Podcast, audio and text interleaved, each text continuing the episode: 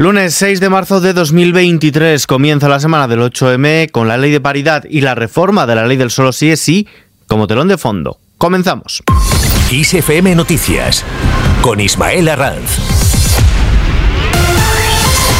¿Qué tal? Sánchez defiende la futura ley de paridad. El presidente del gobierno, Pedro Sánchez, ha afirmado que si las mujeres son la mitad de la sociedad, deben ser también, por una cuestión de justicia, la mitad del poder político y económico. Y por ello, este martes, mañana, el Consejo de Ministros va a dar un paso más con la aprobación de una norma pionera llamada extender la paridad al sector privado. Si las mujeres son la mitad de la sociedad, deben ser la mitad del poder político y también del poder económico. Algunos evidentemente esto lo van a ver como excesivo, pero quienes creemos en el feminismo, yo creo en el feminismo, pues lo vemos simple y llanamente justo. Es una cuestión de justicia.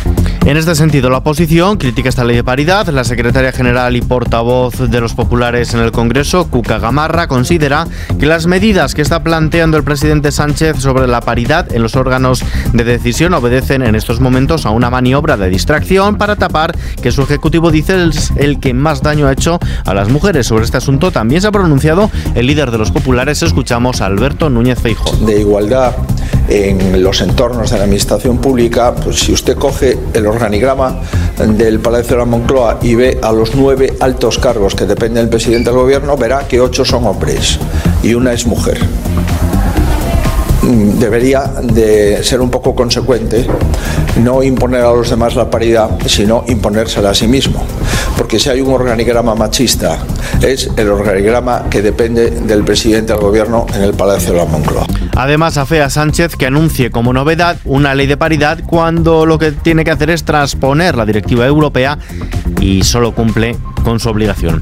Mientras tanto, Podemos ha hecho una última llamada a sus socios de gobierno para que recapaciten y eviten mañana en el Congreso una votación que califican de vergonzosa junto al Partido Popular y Vox en la toma de consideración de la reforma del PSOE a la ley del solo sí es sí.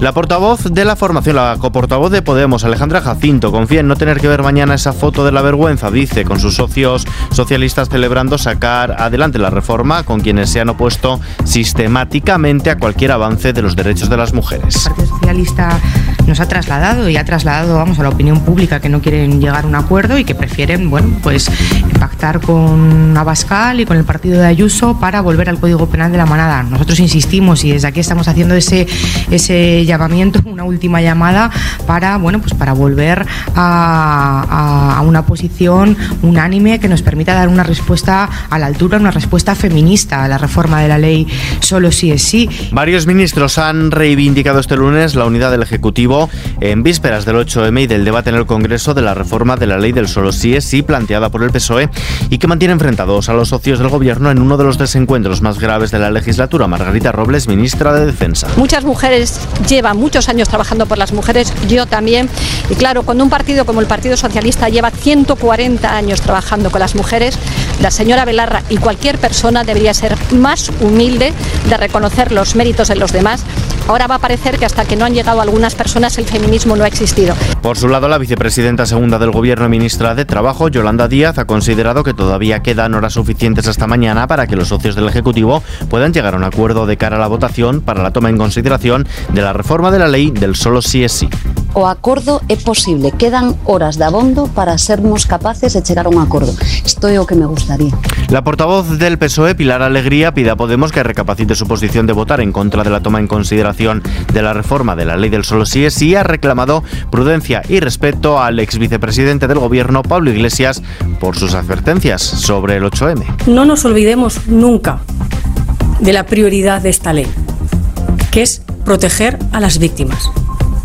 Ese es el camino que ha emprendido el Partido Socialista y es lo que quiere hacer el Partido Socialista. Y por eso yo también les pediría a Podemos que recapaciten su posición. Queremos mejorar esta ley. Queremos evitar futuras rebajas de condenas. Y queremos seguir protegiendo a las víctimas.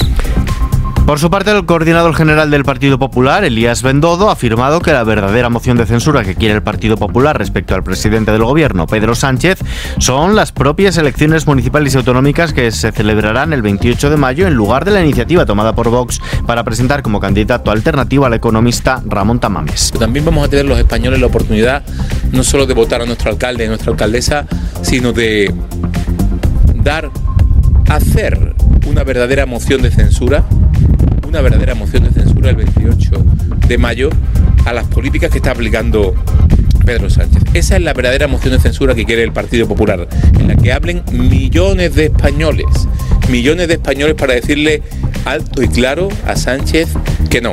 Cambiamos de asunto. El presidente del gobierno, Pedro Sánchez, se ha comprometido a seguir adoptando más medidas para luchar contra la infamia de la pobreza infantil. Sánchez ha explicitado ese compromiso en la clausura de la presentación del informe sobre el coste de la pobreza infantil en España. No aceptamos que la única alternativa sea esperar a que el mercado eh, por sí solo pues repare esta, si podemos llamarlo, infamia, porque no va a ocurrir jamás si no hay políticas públicas eficientes que atajen una, una brecha moralmente inaceptable, eh, socialmente insostenible y económicamente suicida. En la página social, 7 de cada 10 víctimas de delitos sexuales en Internet son mujeres, dato que arroja el informe Brecha Digital de Género en España, elaborado por el Observatorio Nacional de Tecnología y Sociedad, un informe que calcula que las mujeres representan el 70,3% de los afectados por estos crímenes. Además, ellas son más conscientes del acoso de derivado de los ciberriesgos y es que 8 de cada 10 creen que estas situaciones están bastante o muy extendidas. Por otro lado, Salamanca acogerá el próximo viernes el segundo Encuentro Internacional de Prevención del Suicidio, un simposio que llega en un momento de preocupación social ante el aumento de los problemas de salud mental.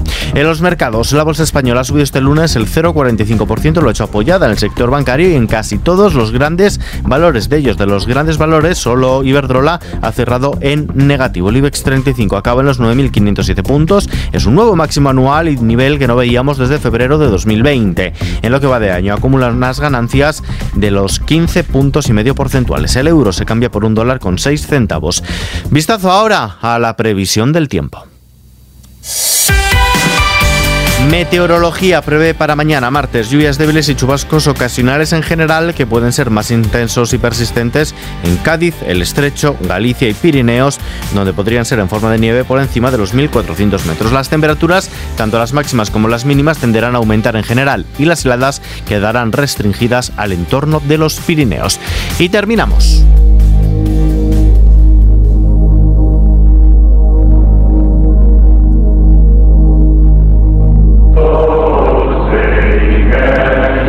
Esto que estamos escuchando es el hit que ha lanzado Donald Trump. El expresidente de los Estados Unidos y un grupo de personas encarceladas por su supuesta participación en el asalto al Capitolio del pasado 6 de enero de 2021 se han unido, han colaborado para crear una canción titulada Justice for All, Justicia para Todos, canción que interpola la voz de Trump recitando el juramento a la bandera, el himno nacional de Estados Unidos, que es interpretada por un grupo de unos 20 reclusos que se hacen llamar J6 Prison Short coro de la prisión 6 de enero. Todos sus componentes están cumpliendo condena en la cárcel de Washington, D.C. y la canción termina con los reclusos uniéndose al grito de Estados Unidos.